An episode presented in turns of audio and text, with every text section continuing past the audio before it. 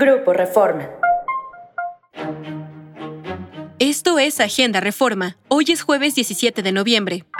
Nacional. Fallece ex embajador Jorge Montaño.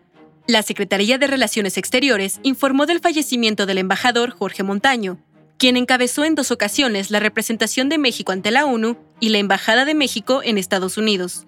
A través de su cuenta de Twitter, la Cancillería lamentó la pérdida del diplomático y externó condolencias a sus familiares.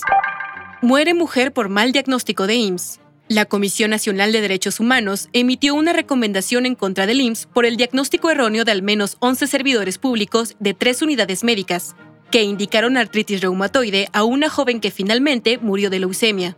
La relatoría de la CNDH indicó que en enero de 2019, la joven de 18 años acudió a la UMF2 con síntomas de dolor en antebrazo derecho, en tórax y en la mano derecha, y fue diagnosticada con artritis reumatoide, para la cual se le dio medicamento.